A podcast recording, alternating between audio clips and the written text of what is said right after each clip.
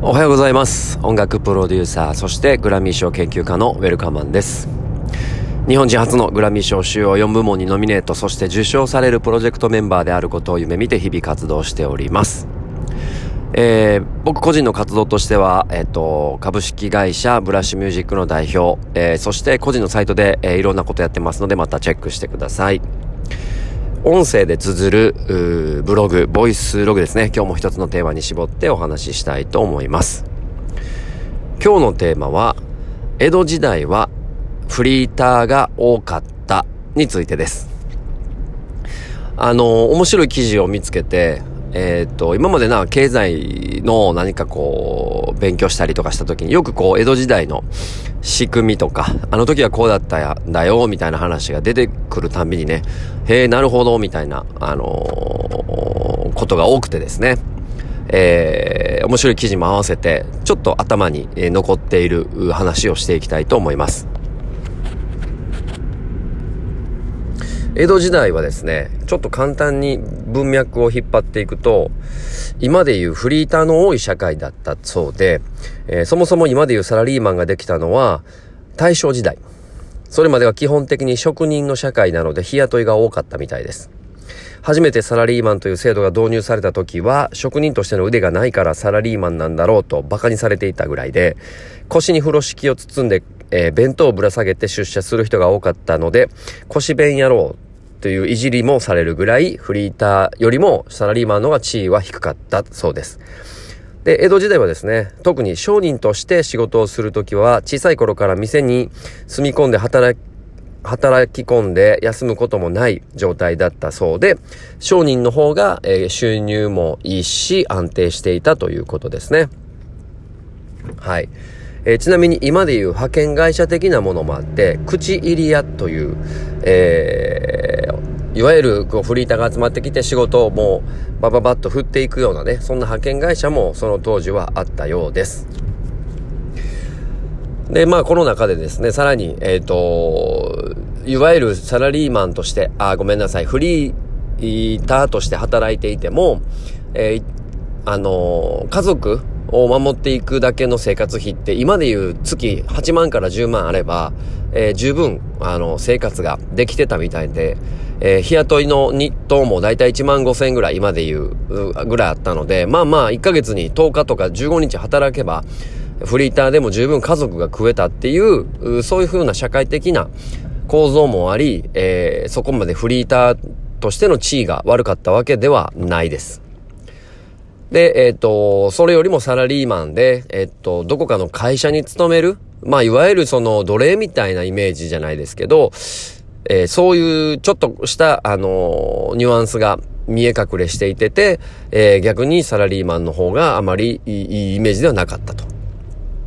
で、昭和になってね、終身雇用だとか、一つの会社に勤め上げて、え将来、えそのえっ、ー、と、会社に貢献していくみたいなものが美美学、美徳として考えられて、えー、植え付けられたせいでね、僕たちの親とか、まあ、若い皆さんのお父さんお母さんとかは、あの、大手会社にちゃんと就職しなさいよっていうキーワードが出てきてるっていうのは、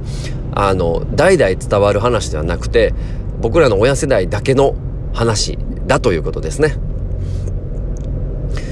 はい。で、これからまあ、あの、フリ、フリーターの人たちも今はこの社会に多いし、フリーランスと言われる人も多いし、えー、コロナで時代が大きく変わっていく、えー、そんなタイミングなのでね、江戸時代の時はこうだったよんだよって話って割となんかポジティブに捉えれるし、あんまり深く考えんでいいんやな、自分のやりたいことしっかりやろうみたいな話になれば、なんかすごいいいなと思って、今日はこの話をピックアップしました。はい。まあ、先ほど言ってた、その、商人って言われる人たちは、まあ、江戸時代でいういろんな、あの、商売がありますね。もちろん物を売る人もいれば、えっと、職人に近い。例えば、えー、っと、ノコギリを作るプロだったりとか、まあ何か織物で、えー、服をね、作って売る人だったりとか、その当時の商人とか、まあもちろん職人と言われる人は、ある一つの技術を徹底して学んでいるので、逆に言うと、地位が高かったんですね。今で言うと、えっと、一番これやばい話になってしまうかもしれませんが、じゃあ例えば芸能人、タレント、えー、お笑い芸人とかもそうですが、これって地位高く見えますか？皆さん。あのー、まあ、アーティストもそうですね。えー、特にアイドルとかはそうだと思いますが、地位高く見えますか？あのー、テレビで見てて。一番地位が高く見えてるのは実は事務所だったりするんですね。まあこれはあの、テレビに見えてて、表舞台、表舞台のキラキラした世界の中で、えー、見えているので、そこはそうだと思いますが、実際は、あの、社会的な構図としては、事務所が雇っているようなイメージですね。あの、タレントや芸能人を。基本はね。もちろんいろんな契約があるので、それは一貫して全てはないですが、芸能界のいわゆる事務所、プロダクション、えー、が、レコード会社も踏まえて、えー、アーティストやタレントとか芸能人の、まあ、権利を握って、えー、コントロールしてるのがほとんど大きい社会構図なので、えー、こういうエンターテイナーとかはあまり、えー、地位は高くないんですよね、実は。ちょっと話がそれますが、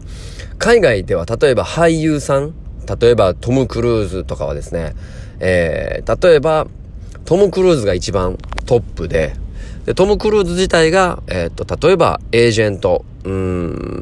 ん、これちょっと話が難しくなってきますが、例えばトム・クルーズの場合は、芸能プロダクションに所属していってて、そこから安定した仕事をいただいている、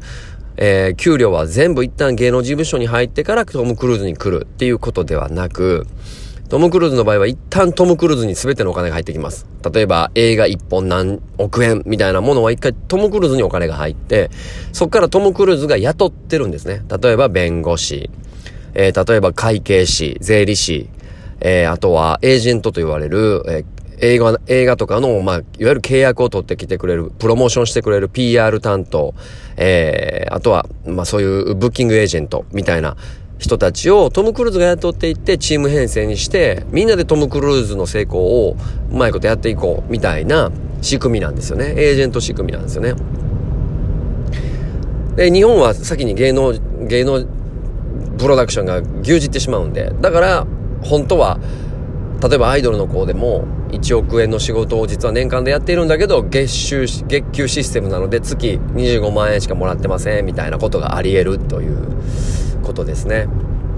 はい。ちょっと話がそれました。江戸時代に戻しましょう。はい。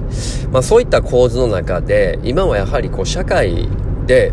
えー、考えた時に、ある芸を持った、あ,、えーと、ある一つの能力、職人としての能力を持った人たちっていうのが評価されにくい時代で、江戸時代の時は、その人たちはすごく評価されていたってことですね。はい。で、えー、フリーター、だとしても、えー、生活が、えー、ある程度安定していたので、あの、そこまでフリーターに対してのイメージが悪くなかった。むしろ、社会のロジックに当てはまるようなサラリーマンの方がちょっとこう地位は低かったり、